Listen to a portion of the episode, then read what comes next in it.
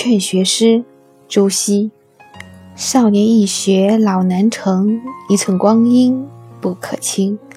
未觉池塘春草梦，阶前梧叶已秋声。这首诗当中用了一个非常重要的典故，这个典故。是谢灵运在《登池上楼》当中的诗句：“池塘生春草，园柳变鸣禽。”这一句被赞誉为写春意的千古名句，在这里活用了“池塘生春草”的点，味觉池塘春草梦，比喻美好的青春年华很快消逝，如同一场春梦。这当然很好，但是这一用点更加特别之处在于，谢灵运是谁？谢灵运是谢族当中的一位兄长，他曾经加赏自己的一个族弟，这个弟弟呢是谢方明之子，名曰惠廉，十岁。就会写文章。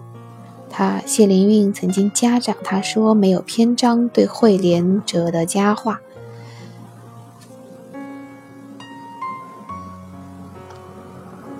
而他写出这一句“池塘生春草，园柳变鸣禽”的佳句，正是在某一日写诗写不出来，突然梦见了惠莲。所以写出了这一句“池塘生春草”的佳句。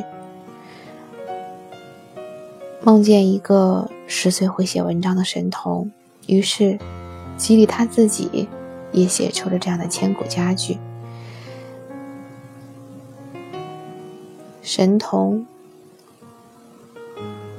被激励的兄长，千古佳句，这样的组合用在一个。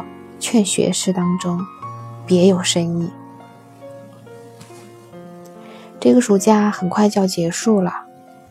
前两天我已经在地铁上遇见返校的中学生。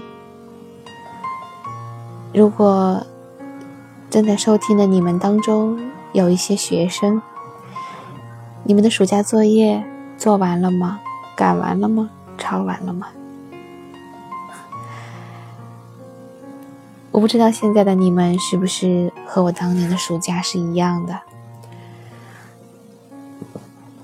面对暑假作业，有几种方式：一种是一放暑假，赶在前几天全部做完，然后畅快的玩一整个暑假；另一种是一放暑假就开始疯玩，玩到最后三天开始猛补作业；还有一种是。刚放暑假的时候开始定计划，我每天要写多少多少作业，多少多少作业，努力按照这个计划实行了三天五天，至多不超过一个星期就放弃了，最后又落得和第二种人一样的方式，就是到最后三天蒙补蒙补。我知道现在的孩子有太多的暑托班，太多的暑期兴趣班，太多东西要学。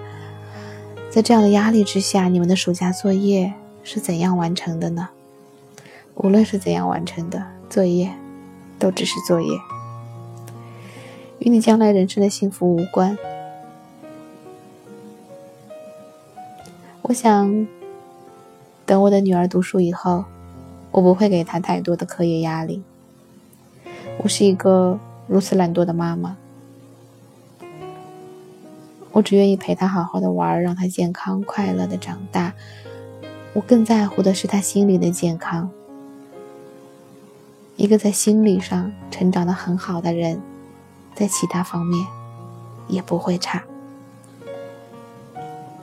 我也会跟他说：“一寸光阴一寸金。”我也会跟他说：“少年易学老难成，一寸光阴不可轻。”我也会告诉他说：“你看，未觉池塘春草梦，阶前梧叶已秋声。快开学了，你作业做完了吗？”我会说，这是每一个母亲都忍不住的，但是我不会逼迫他。